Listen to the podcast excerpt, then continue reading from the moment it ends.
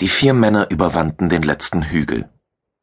Sie hatten nun das erste Mal einen ungehinderten Blick über das Land, das sich vor ihnen ausbreitete. Doch was sich ihnen im Licht der Morgensonne bot, war eher ernüchternd. Drei von ihnen waren Lichtjahre geflogen und viele Kilometer gereist, um hier zu sein. Alle drei hatten die Kälte und die Luftlosigkeit des Weltraums überstanden, ebenso die erhöhte Gravitation und die oftmals beklemmende Luftfeuchtigkeit dieser Welt. Jeder der drei Erdgeborenen hatte andere Träume von fremden Welten. Die Träume des einen mochten so ausgesehen haben wie die Bilder in den frühen Science-Fiction-Fernsehsendungen der 60er Jahre des letzten Jahrhunderts. Da hatten Männer in unterschiedlich farbigen Overalls Planet nach Planet besucht, auf denen menschenähnliche Außerirdische wohnten, deren Frauen hübsch und deren Stiefel immer sauber waren.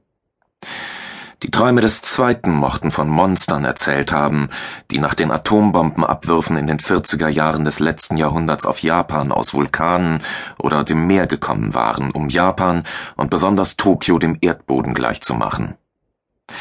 Hätten die japanischen Regisseure damals geahnt, dass ihr Heimatland nicht einmal 60 Jahre nach Hiroshima und Nagasaki Opfer einer von ihnen selbst durch Fahrlässigkeit verursachten atomaren Katastrophe werden würde, sie hätten sich nicht getraut, in ihren Filmen mit der Atomenergie und ihren Folgen herumzuspielen. Die Träume des Dritten mochten von technisch weit überlegenen fliegenden Untertassen gehandelt haben, aus denen wunderschöne Bewohner einer spirituell viel weiterentwickelten Kultur gestiegen waren, um den Menschen den Weg zu einem Kosmos der Brüderlichkeit, der Liebe und der reinen Energieerzeugung zu zeigen. In den letzten Tagen hatte jeder von ihnen einiges über diese fremde Welt erfahren. Sie hatten einen Planeten unter fremder Sonne betreten.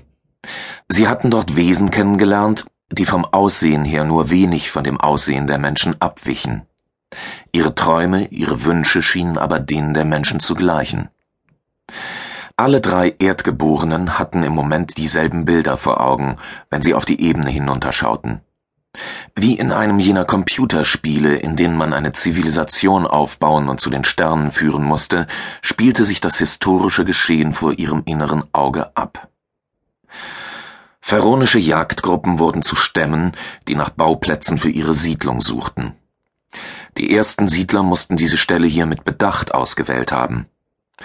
Aus der Vereinigung zweier kleiner Flüsse entsprang ein großer Fluss, der sich am Horizont im Nebel des frühen Morgen verlor. Die ersten Siedler waren sicher vor Urzeiten dem Fluss landeinwärts gefolgt, um Platz für eine erste Niederlassung zu finden. Die Hügelketten im Norden und Osten beschirmten das Tiefland, so dass es vor der Witterung ein wenig geschützt war. Wahrscheinlich hatten die Siedler das Gebiet zwischen den beiden Flüssen gewählt, da es fruchtbar und leicht zu verteidigen war. Die Hügelketten sorgten dafür, dass Vorposten, die auf ihnen stationiert waren, weit in das Land hinausspähen und jede Bedrohung erkennen konnten, bevor sie sich der Stadt zu weit genähert hatte.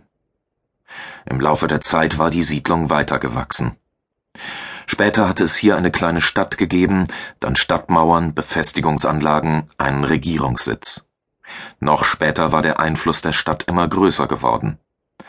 Vielleicht hatte sie erst über ein kleines Stammesgebiet geherrscht, dann über ein größeres Königreich, schließlich über den ganzen Kontinent. Doch die Entwicklung war auf Ferrol weitergegangen als auf der Erde. Hier weitete sich der Herrschaftsbereich der Stadt später über den Planeten und noch später über das ganze System aus.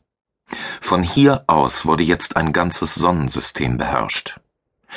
In Friedenstagen starteten hier Raumschiffe zu anderen Welten. Ein langer Weg, dachte Roden. Ein verdammt langer Weg. Wie geht es jetzt weiter? fragte Chubai Chakdor, ihren verbleibenden pharaonischen Begleiter. Welch Glück, dass wir wenigstens Translatoren haben, sonst wären wir völlig auf uns gestellt, dachte Roden.